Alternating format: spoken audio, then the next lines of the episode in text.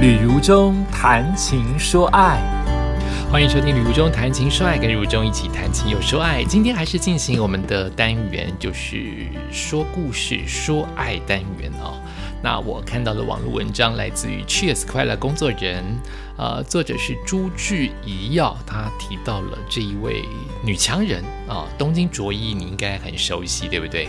曾经这个风光到不得了的品牌啊，网络品牌，到现在应该念 W Style 吧，还是他有自己的发音啊？创办人周品君，他的一篇采访稿，他说不再讨好所有的人，你有没有办法不讨好所有的人呢？真的做得到吗？在这篇访问稿的开场，他曾经用感觉是呃，算是一个小小的前言呢。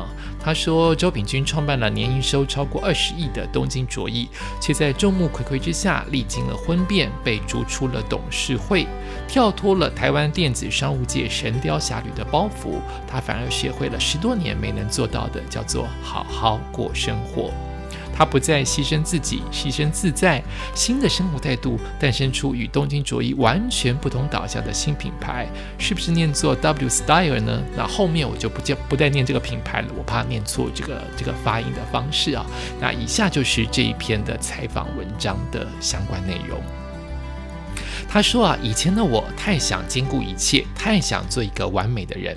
接受天下采访的这一天，东京卓一的创办人周品君，他的新品牌唯品风尚刚刚搬进了位于内湖的新办公室。虽然要拍照，周品君还是穿了一般女性认为容易显胖的红色老爷裤。上一次晋升采访周炳军是在四年前。哎，我先看一下这篇文章是什么时候的文章哈。是在二零二一年八月二十号的文章啊，所以万一它的情节有没有跟现在的一些疫情或是社会状态有一些小小的不一样的话，就请您先体谅哈。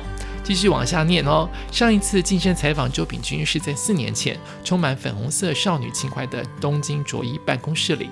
这一次见面，周秉君显得不太一样，梦幻长卷发变成了及肩的直发，也不见昔日的公主风浓密睫毛，清爽干净的妆容之下，少了几分华丽，多了几分自在。比起之前，小薇也是周品君的小名，他的气色好太多了。这是唯品风尚公关助理杜雅文以及周品君原本就是朋友，在采访之后的摄影时间有感而发，就说现在的周品君气色好的太多太多了。东京卓一曾经缔造台湾的网拍传奇，从一个小小的网拍工作室，迅速的窜起为五秒卖出一件衣服，年营收超过二十亿的新台币女装电商领导品牌。周品君与前夫郑景泰这对创业夫妻档，曾被誉为是台湾电子商务界的神雕侠侣。东京卓一全盛时期呀，曾在台北的闹区开设奢华梦幻的粉红色店面，店里挤满了购物的女孩，门外站满了等女孩购物的男孩，蔚为奇观。穿漂亮的衣服，与喜欢的人结婚，做时尚的工作，靓丽的形象加上梦幻的创业故事，让周品君成为少女们羡慕的对象。二零一三年，东京卓一获得新加坡最大的创投淡马锡基金投资，那么启动上市计划。周品君接受媒体采访的时候，仍表现出一派甜蜜的神情，巧妙的避谈了上市的进度哦。然而，这是男人的事情，我不懂。这周品君当时的说法哈，这是男人的事情，我不懂啦。回想当时的回答，他淡淡的说：“我那个时候已经完全无力了。外界认定的事业巅峰，却是周品君内心最灰暗的时刻。”好，接下来是第二篇章。继续，周秉钧说：“当时我像是生活在一艘即将翻覆的船上，生活已经失控了，一如电影高年级实习生的情节。他一手创办的公司规模急剧扩大，为了不断创造更高的营收，股东找来的新营运长经营策略与他的创业初衷背道而驰。更难以向外人说的是，他早与前夫协议离婚，双方曾因家暴等纠纷闹上法庭，却因公司形象而不准说。”当时他忧郁缠身，没有将这些烦恼告诉家人朋友，但却不断的自问：难道自己这辈子就这样了吗？但想到自己花费十年心血所建立的一切，结婚育有一女，两个家庭相处和乐融融，东京卓一有数百名的员工，公司正要往股票上市的荣耀奔去。他说：“最痛苦的时候，我曾经想，是不是只要我牺牲自己一个人，大家都可以过得很好呢？”说到激动处，他眼睛泛泪，坦言自己当时的恐惧与慌张。他说：“怎么办？东京卓一就像我的孩子，孩子没了妈该怎么办？员工失业该怎么办？我要怎么跟他们交代？因为害怕啊，让周遭的人失望；因为害怕，也想要所有的人获得幸福。周品君反而忽略了自己的感受，选择长期隐忍。他说：如果你把自己放在最小的位置。”反而每个人都会踩着你不放，忍让与妥协，并未让周秉君的困境获得疏解，反而难堪收尾。后来的故事大家都晓得了。周秉君与前夫闹上法院，互相控告，即便他放弃名下的房产，以求保有东京卓一的经营权，但最终他仍被逐出董事会，同时失去了婚姻跟事业。周秉君反而获得独处的机会，意外从困境中解脱。他是业界知名的工作狂，每天工作十五到十六个小时，没有正常的作息，一年有超过三分之一的时间都在生病，甚至剖腹产下女儿，也立刻拿起笔电开始工作。离开东京卓一之后，他花了整整的半年学习当个普通人，学园艺插花，也开始出国旅行。原来人应该要这样才叫做活着啊！他苦笑说：“以前的自己虽然也出国休假，但永远是手机、笔电不离身，根本没有充分休息。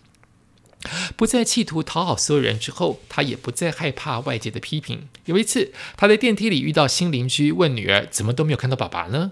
女儿大方的回答：‘哦，他们离婚了。’他与女儿都自在的面对家庭成员的变动，不料邻居却显得尴尬，令他不禁莞尔一笑。”有人说啊，你怎么三十几岁了才在找自己呀？周平君笑说：“我觉得我已经很幸运了。很多人一辈子都不知道自己是谁。女性要担负的角色很多，但我下一篇，但我是如何呢？哎，跳掉了，等我一下哦，电脑跳掉了哦。”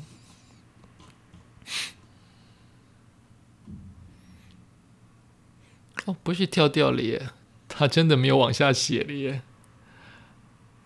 好，那我就自己再分他剖到那个网络上的文章没有剖全呢。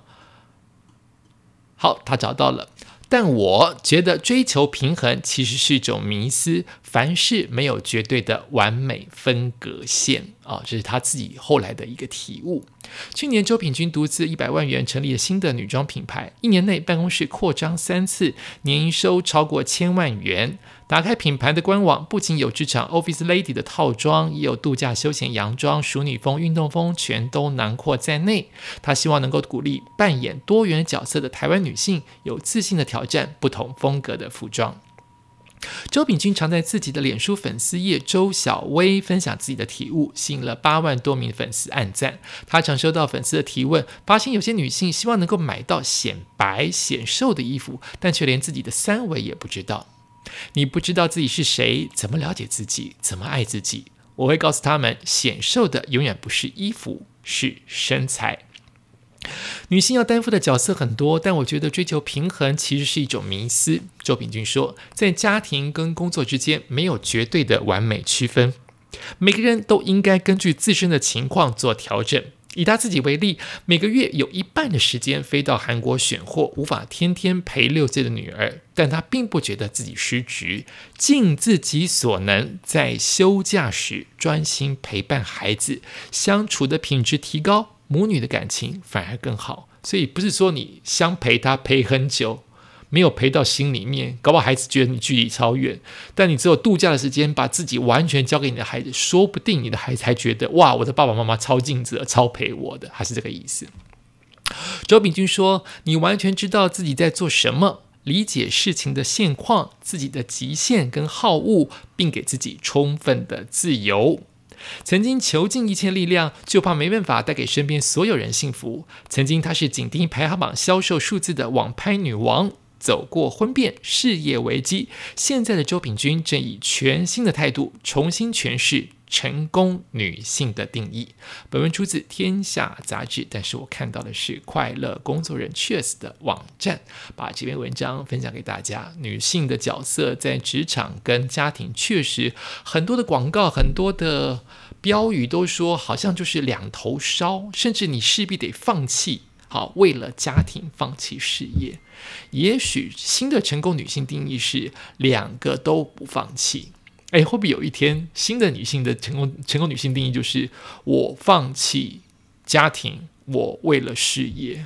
那那个时候是不是我们就可以不要再责骂她？只是做出选择，不要责骂说女性放弃家庭就是坏女人。什么时代了？